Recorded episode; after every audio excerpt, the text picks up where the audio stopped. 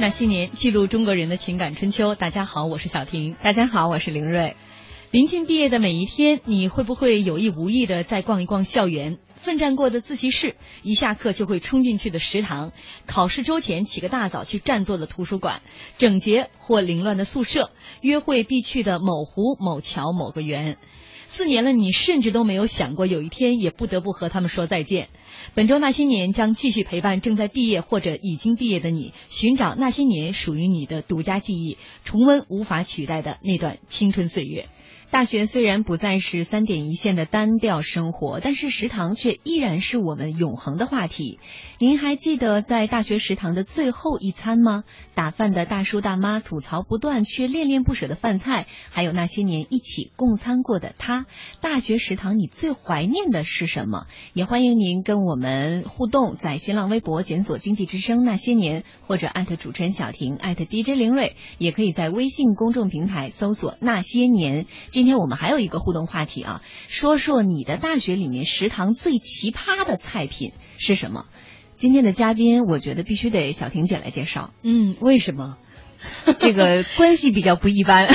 两位，两位啊，一位俩不一般的，哎呀，对，呃，一个特别一般，一个特别二般。呃，一位卢迪啊，这是我的前搭档，前。对搭档就因因为到那些年就感觉怀旧的气息特别重。只是搭档吗？问的漂亮，李伟。只能是搭档。哎，小婷在吃方面，他是我的小小师弟了。小婷在吃方面，年龄有不是很多的问题啊八卦可以呈现给各位啊。因为我我们认识的第一次是在我们这个电台的食堂，对，所以我们的相识是从食堂开始的。哎呦，我跟今天的那我主题更想知道你好契合。们你们食堂的奇葩菜品是什么？都 这个这个奇葩菜品倒没现在还还我食堂的话，就得问你啊，很久没有来过这边的食堂了。啊。这个食堂，我们单位的食堂，其他奇葩菜品倒没什么，奇葩比较多，吃菜品的直播间里面人坐着仨。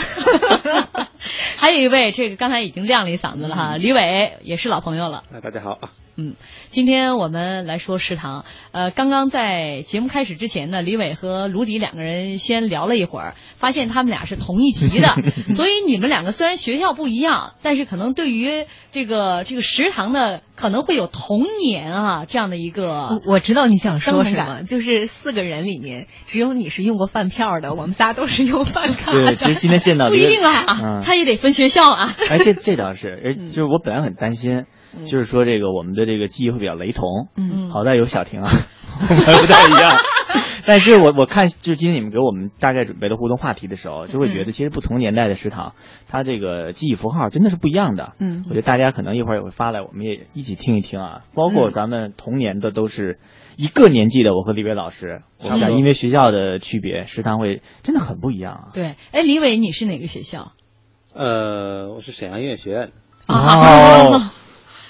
下面我们请李伟老师给大家演唱一首歌曲。我我一直都没有看出来你是学艺术的。关键是音乐的，哎，你吼两嗓子吧。啊，这不太好吧？我听不见伴奏。不是你们知道，就是就是我们这种艺术类院校的段子有时候会很像，嗯比如说像学播音的话，在食堂一般都会有播音墙。嗯，嗯，那我相信音乐学给我来院对二两米饭。嗯嗯，你给这音乐学院可能是不是有类似的？音乐学院的这种这种感觉会更强烈，因为因为女生的艺术气息都特别浓，经常学这个什么琴啊那种的。有的时候我们会坐在校园里面看，哎呀，那个姑娘就走过去了，很漂亮，身材也很高挑。嗯，然后在在东北嘛，沈阳，然后经常走过去以后，女生掏出了手机，你在哪儿呢？快点儿的，你再晚点儿不赶趟儿了。然后 我们就默默的低下头看下一个女生去了。我们想强调音乐，没想到强调的是沈阳。那我估计哈、这个食堂里面啊，尤其像这个音乐学院，可能女孩子打饭也是一道风景啊。我们今天在这个微信上还放了很多呃漫画，就食堂打饭的这种漫画，也是挺有意思的。大家可以对照一下自己有没有这个漫画当中所描述这种经历，比如说下课的时候。先有一个分工，嗯你去抢什么，你去占座，我去怎么着。我们接下接下来就先来说一说啊，大家各位眼中进到大学的食堂的第一眼吧，第一印象。李伟，你先来。第一印象是其实不大，但是大家第一反应就是先看一看有什么菜，因为基本上都是那种比较固定的摊儿，有一些是那种就是可以打饭的，像有点类似于自助餐吧那种的，有一些是那种独立的，像商场那种的小小铺似的那样的。嗯对，有点像带那种大排档啊，对，有点那个意思，什么什么大时代那个劲儿的了，对吧？对，当然没那么好啊，那么高端呢。形式上有点像，咱们不是一个年代的，对不对？待会儿我我和李伟那一个年代的。那你们这个还是差异还是应该很大的。对，是这样的，就是呃，包括我们，因为我和小婷对也是同学嘛，同学很多年的校友。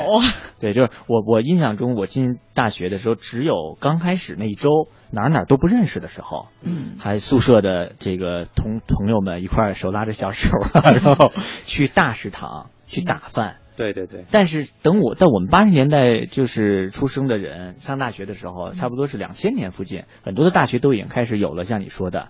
那种比如分食堂，它对外包外包外包的，对，然后就有人把那个食堂给承包了，是吗？对，但它不是全承包，是部分承包。对，嗯，所以就是说那种说是完完全全和这个这个，我说应该怎么说，大大妈阿阿姨打饭的，嗯，食堂大师傅，对，还是区分开。就是他一哆嗦，你可能半块肉就半盘肉就没有了，这种事儿就开始少一点。但我们第一周的时候是，就哪也不认识，就觉得我第一周的时候一直觉得我们学校只有那一个食堂。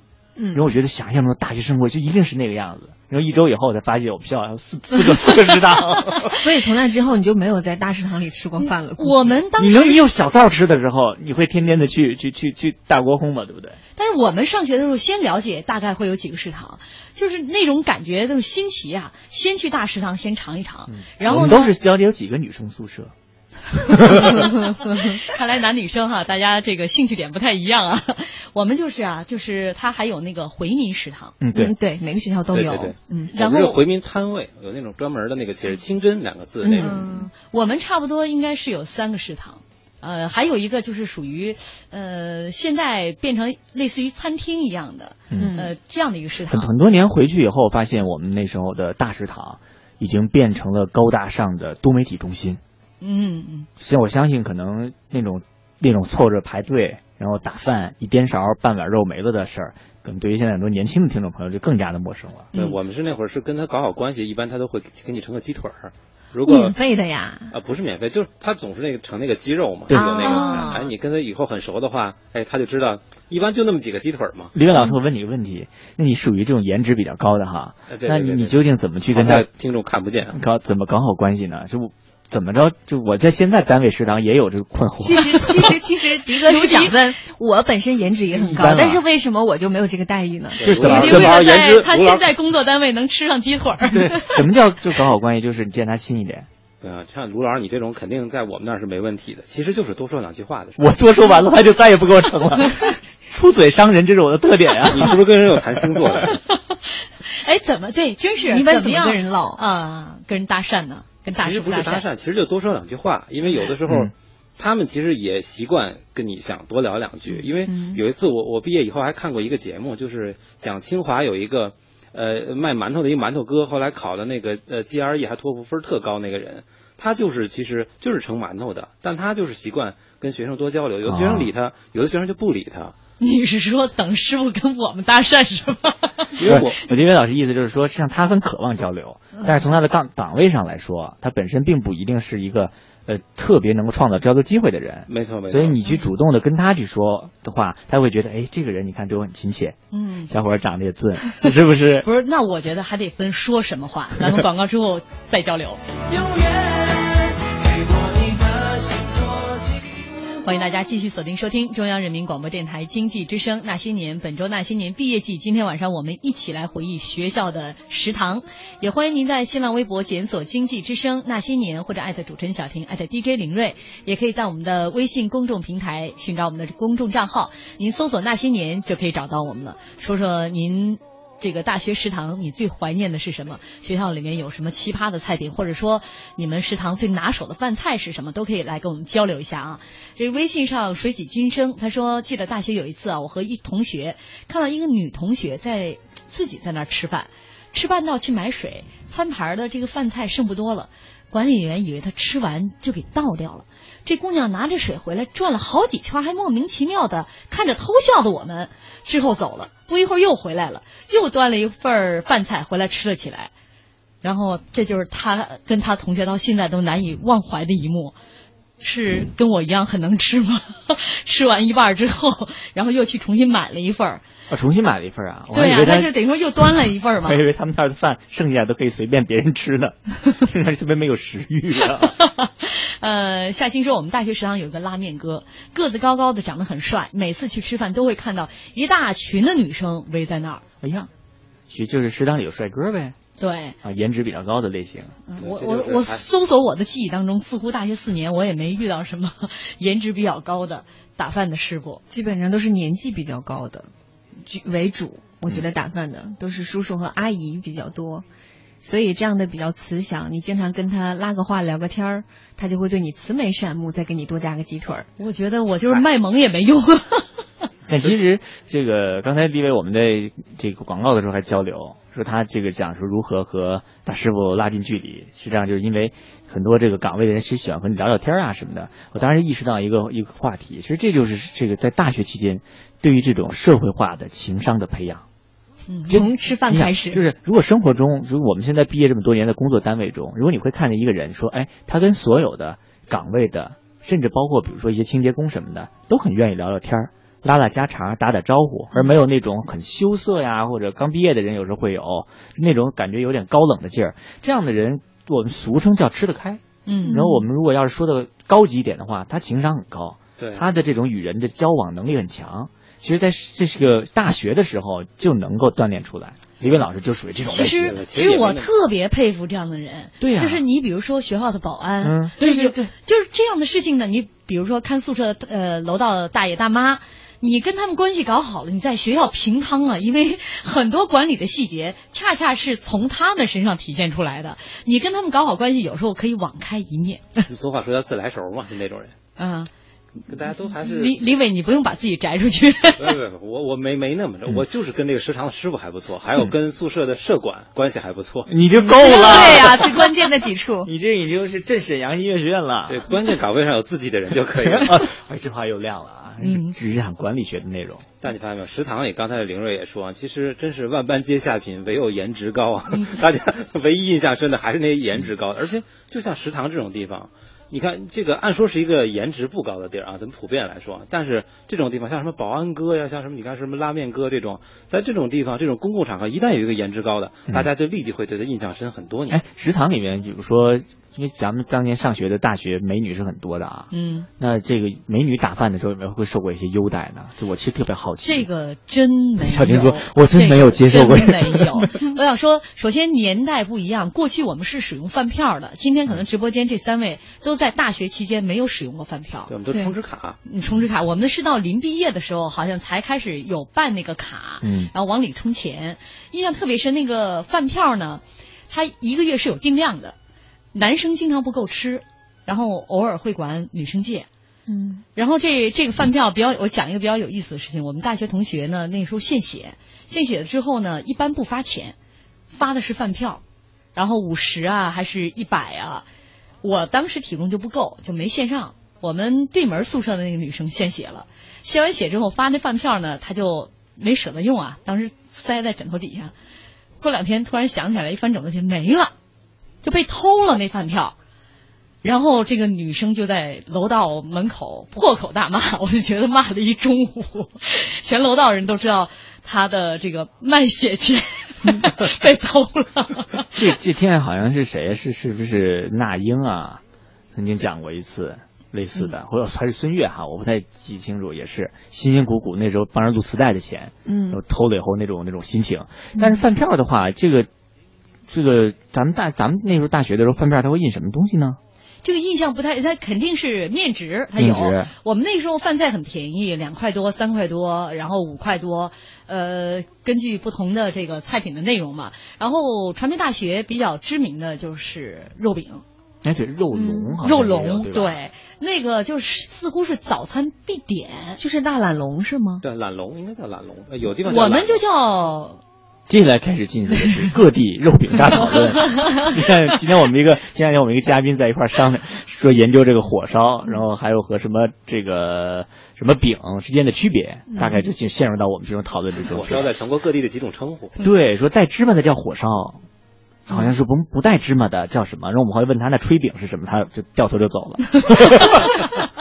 这个你得问武大郎去。我不知道你们有没有那个困惑，因为我是北方孩子，直接去的南方读书，在武汉大学。对我来说，这四年其实是没有办法满足口腹之快的，因为它的这个地域差别，辣所以辣，而且我觉得它是除了辣和咸就没有了其他的味道，就没就有了没饺子呗。没有。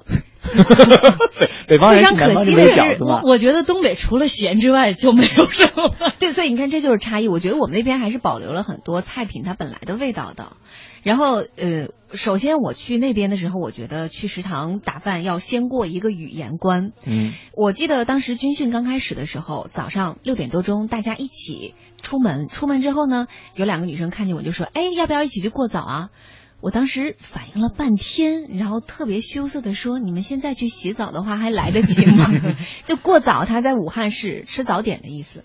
然后再接下来，在跟食堂大妈的每一次沟通当中，我都觉得我是严重被藐视的，因为他的菜品的叫法完全不一样。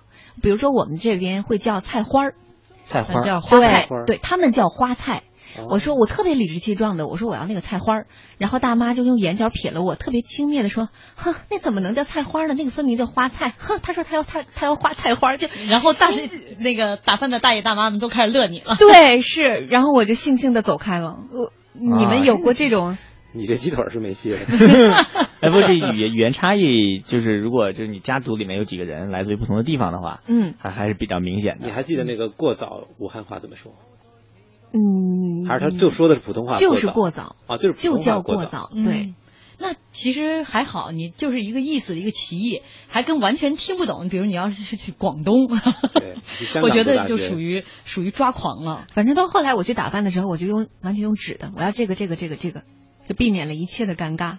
反正他要是打错了就错了，嗯，反正我记得，如果说到菜品，我印象中在我们食堂中，我觉得有一道菜当时做的特别好，嗯，不知道你们有没有吃过啊？叫做香辣肉丝盖饭。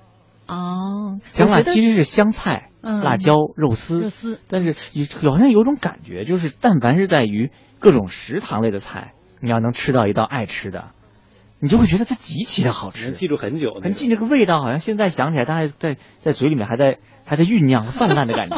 因为它那个太突香辣出了，其他的对我现在都是舌头起泡的感觉好我们的话筒啊，我已经闻见了。真的就是它不知道，哎，你知道为什么？就是炒出来以后那个火爆的那个味道，叫香辣肉丝盖饭。不知道现在这个传媒大学的朋友们还有没有这样的？你的那个盖饭情节就是从传媒大学来的是吗？其实我我跟卢迪在工作期间，我们所有吃的饭在外边，他基本上都选择盖饭。不是，你要知道，在我的人生中，能够超过鱼香肉丝盖饭的，只有我们食堂的 香辣肉丝盖饭，这几乎是绝无仅有的，这简直是不一个奇迹啊！你知道吗？作为一个吃货来说，跟这样的人一起吃饭，绝对是一种痛苦。嗯，你你就觉得他的食谱里面太单调了，除了盖饭还是盖但饭。大学食堂其实最重要的，我觉得并不完全是吃什么。你知道吗？我现在有了孩子，我才知道，就是孩子才那么吃饭呢，就把那菜往米饭上一和。对啊，这就是我特别想说到的一点。嗯就是我们在食堂中感受到的，绝不仅仅是你吃了什么。比如我们现在回首过去的话，都是你跟谁在吃。嗯，然后其实食堂这个范围不仅仅是打饭那个地儿，包括学校附近的那些小餐馆儿，对，对吧？有多少的这个散伙饭，对吧？嗯结交饭、分手饭，其实都是在你分手还吃个饭呢？你就不怕直接在饭 就桌上别人嘛，对吧？听说过的吧？一个老师啊，是这样的，对吧？其实这这些东西，我觉得是才会给我们留下这么难以忘记的味道。嗯，你想起来赌赌饭思人呐、不错，你那还是个菜呢。我我现在想想，我最难忘的应该是面条。是吗？啊，学校的面条，对，因为我本身特爱吃面条，嗯然后我妈总说我就一面条脑袋，一天到晚有面条就能活下来。我们那个食堂，啊，就我刚才提到那种像小摊位一样的，对，它是一个外包给一家四川人了，他们家只是卖酸辣粉儿的。然后呢，我爱吃面，我不爱吃粉儿，我就问能不能这个我不要粉儿，能不能做成面呀？后来说行，那加个面条吧，煮个面条也不难。嗯，然后我说我想多要点醋，少放点这个，哎我又想多来点麻的。你就是牛肉和面都要要多来一点那那种类型嘛？反正各种调料，我总是就跟就跟那这叫种就跟你们这个现在叫什么肉蛋双飞是吧？蛋肉两蛋一星，哎，我觉得特像调什么，就像你们面前这个推子一样，就各种调料得上下我得调一下。后来我每次都那么要，那个摊主就记住我这个口味了，嗯，以至于在那儿一两年以后吧，只要我一去，他就会按我的口味做一个那个面，我就不用再交代了。哎呀，很厉害。以至于到现在，我想了一下，哎呦，这是我可能人生中唯一一个能享受这种 VIP 待遇的，就是这个他能记住你的口味，一个特定的这么一个菜品是你口味。这这吕老师说，又在社会上打拼了这么多年呀，再没有人这样配合过自己了。对，哎那我前两那都是问都是过了。领导，您需要什么菜品啊？我给您搭一下。我前两天还听到说有一个就是在大学里边，呃，这个学生呢吃了四年的，就是那家餐馆他就点那一道菜，因为天天在宿舍里打游戏，所以他就点那一道外卖，就比如说是盖饭吧。说到了最后呢，他跟这个餐厅的这个接电话的老板已经默契到什么程度？电话一打通，他说：“喂，里边哦，然后什么就挂了电话了。哎呀，这这个这个，其实我现在也有这样的经历。哎，可是按你这个岁数啊，嗯，很年轻啊，你们那时候没有开始学校都开始流行送外卖吗？呃，送外卖，因为我们学校很大，食堂大大小小加起来有十几个，所以吃货的天堂啊，这是一个。是的，就是你这个食堂，但是食堂再大有什么用呢？在他口味里永远只有辣和咸。欢迎大家继续锁定收听中央人民广播电台经济之声《那些年》。本周《那些年》，我们毕业季话题，今天晚上一起说一说大学食堂。也欢迎您在新浪微博检索“经济之声那些年”或者艾特主持人小婷艾特 DJ 林睿，也可以在我们的微信公众平台寻找我们的公众账号，您搜索“那些年”就可以找到我们了。呃，微信上啊，这个雅和堂这位听众朋友，他说我是八十年八。应该是八零年啊，入学到四川的第一届大学生，每月学校补助九块钱，伙食费大约是十二块钱，卤排骨是一斤八毛钱，鱼香肉丝一毛五。我们广东的学生刚到四川，还抗议菜太辣了，学校专门开了专窗，结果还是觉得辣。原来那锅就是辣的。他说还有曾经因为天冷打了两次饭，结果吃撑了，在学院附近的油菜花田转悠了半天才缓过来。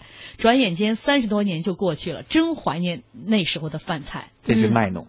学校旁边居然有油菜花田，这种拍照拍照的盛景，对不对？你这是卖弄。我告诉你，那个时候相机都很都很奢侈只是那会儿品。没相机，就是没有相机，对不对？还有一位听众朋友说，每次去食堂吃饭，最纠结的是不知道吃什么，碰上合口的菜能吃几个星期，到了餐厅直奔目的地，就不再纠结了。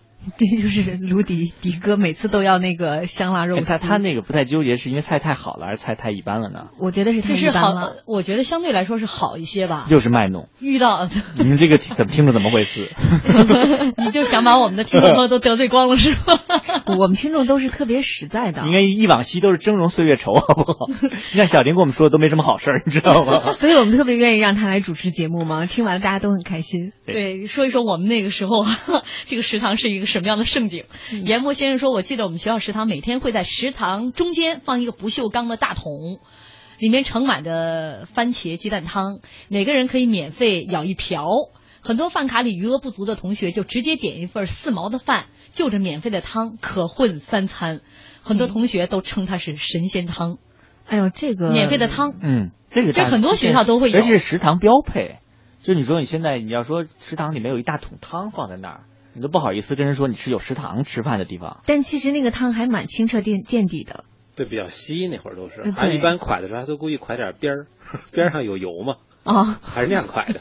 这个我有一个 你这个处女座斤斤计较了。很会过的李老师啊，就是那那桶四周是挂油的，是吧？对对对对对，把那个汤从那个桶壁上涮一下。而且刚才这个，我觉得听李伟下面聊天的时候，他说到了他们男生宿舍的一幕情景啊，我觉得太生动了，关于谁去带饭的问题，嗯，对吧？刘长再描述一下。这个这大家肯定都有这种经历。男生嘛，他有一个通病就是懒，你对们那儿也一样吧，是吧？这到这个岁数，我想还是这样。对，这懒是一种病，也治不好。反正对呀那会儿就是宿舍，假如六个人，然后就扛。你看六点一般是个饭点儿吧，然后扛到快到七点了，反正总会有一个人他扛不住了，总有人扛不住了，一穿鞋穿衣服，我去楼下买饭。然后这会儿就有五只手伸出来，了响应对对对，给我带个炒饼，给我带份面，给我带盖盖饭，这那全来了。嗯 你不带吧，你你回来你又混不下去了。反正那会儿就是拼，就拼最后谁的这种就是抗饿能力。对你那是看谁排第几名？大概？我，你看我比较瘦，其实我不太抗饿。但是你毅力强，是不是？所以你是经常跑腿那个吗？我我印象中啊，因为你总会觉得你跑的比较多，我总觉得跑的多。后来我们曾经还聚会时说，大家都说自己跑的多，这事儿吧就无从考证。我觉得一个就是好像中午晚晚上啊，就是让别人带饭的；还有一种就是早饭，好多人起不来。哎对起不来的人就会让那个勤快的人去，这个人家去食堂吃饭的人去带饭。然后直接去教室里面汇合，大家一分在下面开始吃了，所以说就是呃，为什么学传媒大学的肉饼会那么有名？它也比较好带。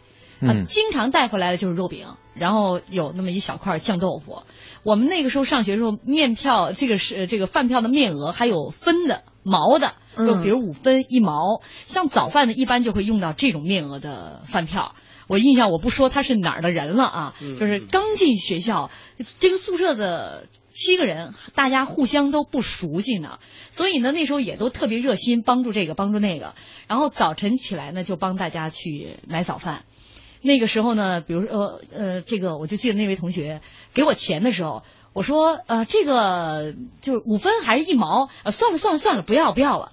他一听就特别吃惊，特别惊讶，因为我西北考过来的，说五分一毛管人要，你你觉得你你张不开嘴都。真是抹不开这面儿的。我说算了算了算了。然后那位同学特别吃惊，似乎在他成长的环境当中，从来没有遇到过五分一毛不要的这种事情。颠覆他的价值观了，简直。没错，然后从此之后他就天天让我带，他也找到了一个生财之道。他是不是故意把菜品算好，刚好哎差这对对对，有可能每每天就差这五分一毛钱。我我说的这是因为，比如说特别会过的同学嗯，他会从他的生活费，然后结合不同的食堂、不同的菜品，然后算一笔很仔细的账。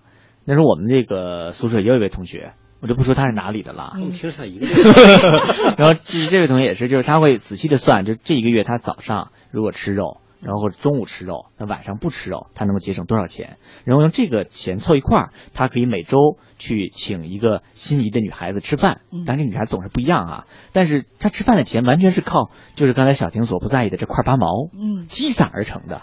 这点告诉我的什么呢？就是你就不是一个会理财的人，你绝对就不会是一个会理财的人。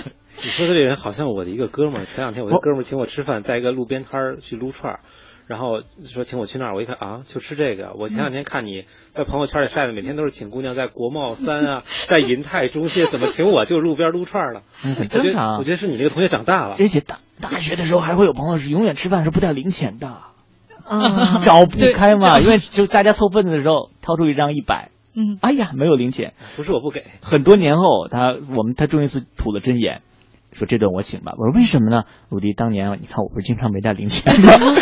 我说你是故意的，真的是故意的。一百块钱使了四年是吧？人人家能够这个，我觉得良心发现也就也就不错了哈，不错了也不错了啊对，其实说到这个大学食堂啊，还有很多的回忆，而且跟年代差异也有关系。呃，我在之前在准备这期节目的时候，跟我们组里一个小姑娘在聊天，突然发现我们因为年代不同，他现在这个就是现在上大学吃食堂啊，是不用刷碗的。而我们过去都需要自备饭盒，然后由大师傅打到饭盒里边，所以呢，这就会有很多的故事。那在这个这个稍后啊，我们来跟大家分享一下，因为卢迪、包括李伟还有凌睿，你们都没有经历过刷碗的这个环环节。因为我们有多笨的，我会告诉你会有哪些特别温馨的场景出现。嗯，我是错过汇总大学四年的食堂，我的第一印象就是难吃，第二印象就是想念。大学出来以后，我再也没有吃过那样既便宜又实惠，而且服务态度就是特别好的食堂。在食堂吃饭是我们我们姐妹，嗯、宿舍姐妹八个，我们都去了。然后有两个不乐意去，我们就说最后一次了，一定要去，而且一定要叫我们一起去。结果我们八个就是一起手挽手走向了食堂，而且我们八个人每个人打了两样菜，嗯，把食堂的包括咸菜在内的都打了，摆在那个把两张桌子拼在一起，坐在两面那样吃。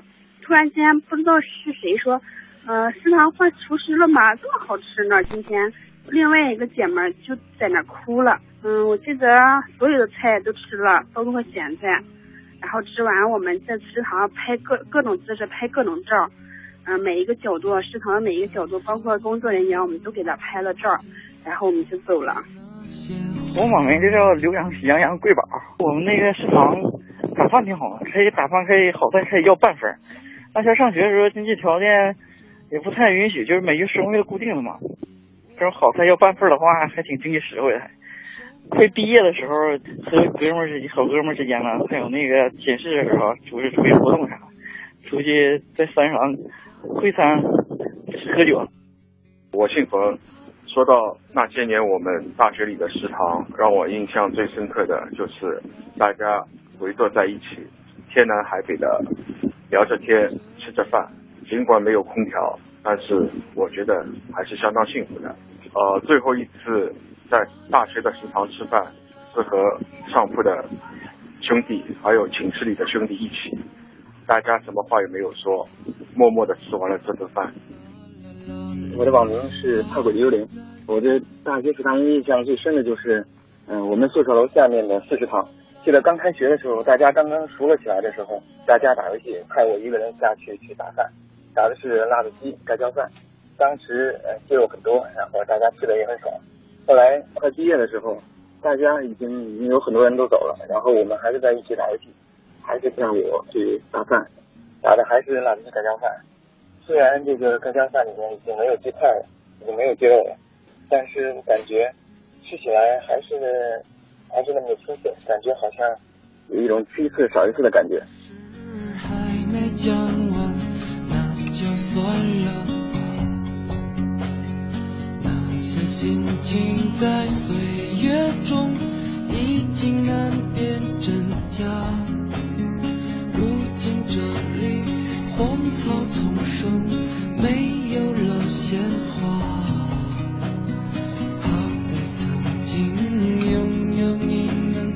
春秋和冬夏。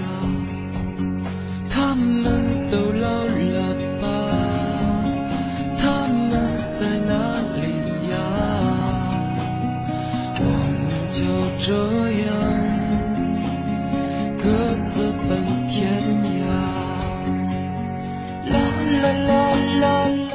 说到这个自带饭盒，我觉得大家跟我年龄差距难道那么大吗？是的，你就不该暴露这事儿。没错。这个我们四代人今天坐在这里，似乎没有多少人有这样的记忆。那年那人说自备饭盒，那为了食堂师傅不好意思打那么少的饭，拿脸盆当饭缸，有这样的行为吗？这个行为倒真没有。我们过去学校给的那个饭盒啊。呃，是有点像大茶缸那样的，就是你可以有有一个把儿。哎，稍等，我打断一下，就学校那时候还标配饭盒是吗？对，它是在大家统一购买。你入校之后，哦它会有一套东西是你统一购买的，比如说这个饭盒，确实很方便，它上面还有个盖子。然后呢，这个每就避免了出现脸盆这样的事件了，已经。每天你吃完饭之后，学校食堂那儿就可以去刷碗。我说现在大家都是这个食堂统一的那种餐盘之后，少了哪一幕呢？就是男女朋友之间，我们过去啊，就是最常见的一幕，到中午吃饭了，男生拿着饭盒在女生楼下敲一敲饭盒，喊一嗓子，这女生从窗户这个伸个头来说马上就下来了。这个两个人就一块儿结伴儿去食堂吃饭。哎，那那会儿楼下应该有很多敲饭缸子的 女生，怎么去辨别哪一个是自己的？喊名字呢。下面就而且我告诉你，哦，我想你啊！而且他要喊的话，一定是阳面的，就是他这个阳面。我们那时候八号楼没几间宿舍，这么一喊，然后如果说他住阴面的，就到一楼的那个楼管那儿说我要几零几宿舍的谁谁谁。那大妈一喊，人家那小姑娘就拿着这个饭盒下来了。靠吼的年代。到了这个食堂吃完饭之后，一般都是女孩子把两个人的饭盒全刷了，还有很多特别温馨的场景呢，就是比如说男孩今天中午。不想出来打饭了，嗯女孩会把这个，然后宿舍的哥们儿呢，又都比他特别抗饿，怎么就这样怎么办？但是有女朋友的就好，有这个好处啊。啊女孩会打好饭菜，给送到男生楼下来。暴露了我们一屋子单身。所以我就说，如果都是这个食堂给提供的餐盘的话，你就没有这种场景。两个人也会很温馨的一起去倒饭。路只有这么一短短的距离了。还有就是情侣啊，坐在这个学校的这个，我们原来都是大圆桌子，嗯，特别怕那种特别起腻的情侣。嗯，就互相给喂个饭什么的啊。但是有其他人哇，散了散了，真有这样的，就是比如说要碰到这样的，因为它是大圆桌子嘛，你这两个人如果特别起腻，你其他人就很难受。但是这让我突然想到，就是我觉得就是为什么我有时候回忆起来很羡慕，就是那种状态，因为它是一个特别强烈的公共空间。就我们，我前段时间也回了我过去的母校，然后我会看到，就是年轻的学生们，男女学生啊，哪怕他们可能男女朋友啊，快乐的恋爱的，然后他会一个一个都凑成一小堆儿，空间都是很割裂的。大家其实现在都是这样的，可以很割裂的生活。那个时候不是的，你在食堂里面就是锅碰锅，碗碰碗，瓢碰瓢的一个关系。嗯，就是它有一种什么呢？后来我自己总结一个特别深刻的字眼，我觉得大学那个时候的食堂，它有一种野蛮生长的美感。就人这一辈子，其实我想想，只有两个时候是野蛮生长的，一个是像我们家儿子现在这样，就是你跟他说什么他也不听，他只要野蛮生长；还有一点就是大学的时候，其实你终于一下子高中毕业了，嗯，你可以过某种自己想要的生活。其实那时候大学食堂会塑造着这样一个空间，对，还忽然间就放养了那个感觉，突然放养，然后突然可以谈恋爱，又不会，然后。就开始又过家家似的，夫妻的那种送个饭呀，这种感觉。但我觉得小婷姐那个那个年代，可能这个感觉更强一点。现在这种学校从食堂的布置啊，它本身就是还现代化，对，它就挺是四个人一桌或者那种，它布置上就把空间给自然就给割裂。对我们那时候特别的原始。呃，刚才卢迪用了“野蛮”这个词儿哈，我真的在大学的时候有一餐食堂饭能用上“野蛮”这个词儿来形容，啊，就是大学军训结束的时候。我们大学军训的时候，那一个月吃的是什么？就是没有油水的，就是白菜和豆腐，就是这样的。确实是你只要是吃晚了，呃，去晚了，这这饭就没了。你你可能因为什么其他事物稍微晚一点，但是那时候纪律很严明的。呃，包括就是大家还知道吃饭的那个呃一个窍门，就是你先盛半碗饭。他吃了这半碗饭，你比别人吃得快呀，然后你才有 机会。我真的不知道，你才有机会盛下一碗一满碗饭。如果你先盛一碗饭的话，你吃完之后那半碗饭就没有了。哎，你这个打，你军训学的都是这个战术啊？我们也是，我们军训就是啊。那个时候饭量太大了，而那个没有油水的饭，你一上午的训练根本不够盯下。你的体力都恢复不了。对，然后临到我们这个军训结束的时候，每个人发了一个鸡腿儿。大家兴奋到什么程度？就是每个人都拿那个鸡腿来照张相去留念。这个吃完这个鸡腿之后，也没有朋友圈可以炫。然后第二天我们就返回学校了。返回学校坐着这个车浩浩荡荡，其实来的时候每个人都雄赳赳气昂，回去之后就像散兵游勇一样，终于回去了。回去。中午赶着就食堂吃饭，那天的食堂是专门为我们这一级的新生军训完毕之后来给我们开放的，就其他人已经都吃完了。那时候呢，这一级学生女生在前，男生在后，女生先吃，拿着饭盒。我那天就觉得真的是特野蛮的那种状态。我觉得食堂所有的饭菜都好吃。没有一样我不爱吃的，每一个学生的心理跟我一样。女生在前面，这个这个这个这个这个。然后那天大师傅可能也挺心可怜我们，心疼我们的。刚开始入校的时候，一个个都细皮嫩肉的，回来之后都都黑不溜秋的，然后也尽可能给我们多打。等我们这波女生打完之后，男生们已经完全没饭了。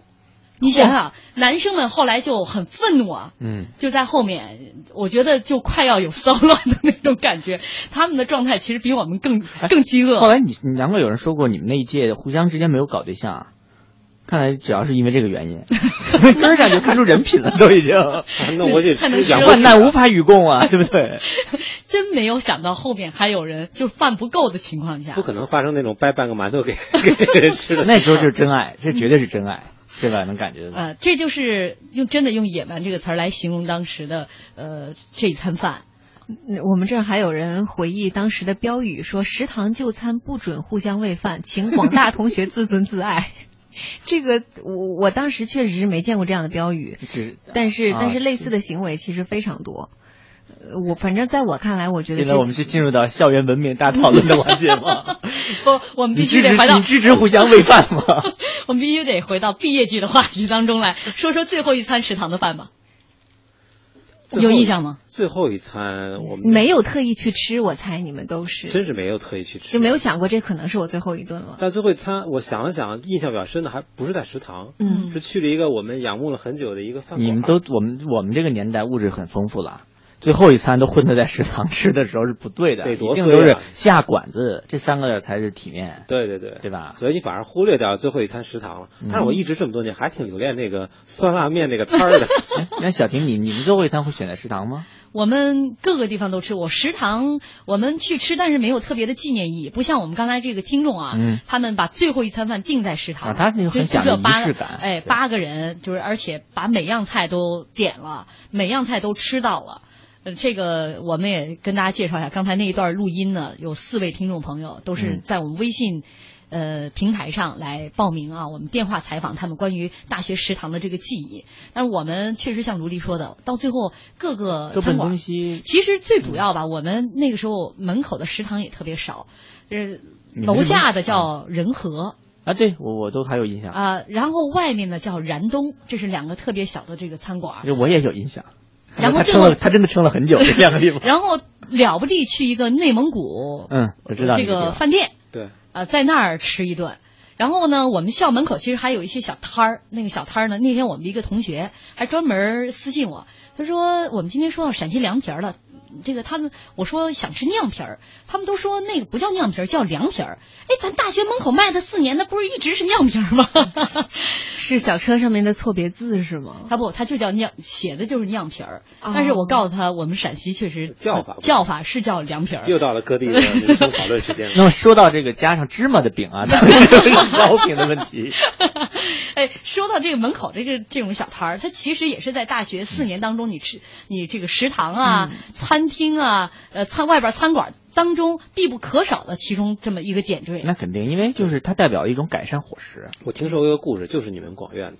嗯，那个，因为我一个同事就是这个广院的这个毕呃毕业生嘛，他说我们吃了四年的一个早点摊儿，直到有一次都快毕业了，我们到门口去买早点，那天他去早了，看见卖早点摊儿的那家那个一个小孩儿，就他们家自己的孩子在那儿把包子拆了，扔那个把馅儿剥出来，在那儿吃皮儿。他说：“哎，这孩子你这么浪费，你怎么不吃那个馅儿呢？”那孩子跟他说：“我妈说我们家的馅儿不能吃。” 好惊悚啊！我这大学四年是怎么过来的？我能活着过来不容易啊！其实那个时候我就说这个食品卫生啊，真跟现在没法比。就比如说我们门口那个卖凉皮儿的那个小摊儿，我印象特别深。有一次我去那儿买买这个一碗凉皮儿啊，然后他当时给我放酱油醋的时候呢，我突然就问他，我说你这个放的，我说多来点醋。结果他舀了一勺之后呢，我一看那个颜色，我说你这是醋吗？他就直直接拿那个勺。就拿嘴尝了尝，尝了之后 是啊，是。他我说我说你怎么自己尝？你往哪儿倒？他就要往我那个尝完之后啊，他觉得是醋，然后他就要往我的碗里边放。他是跟你不见外。对。然后我我就制止他，我特别惊悚的表情，我制止他之后，他当时就愣了，然后傻了傻了，然后哆哆嗦嗦把他喝完的这个半勺醋又倒回到醋醋桶里去了。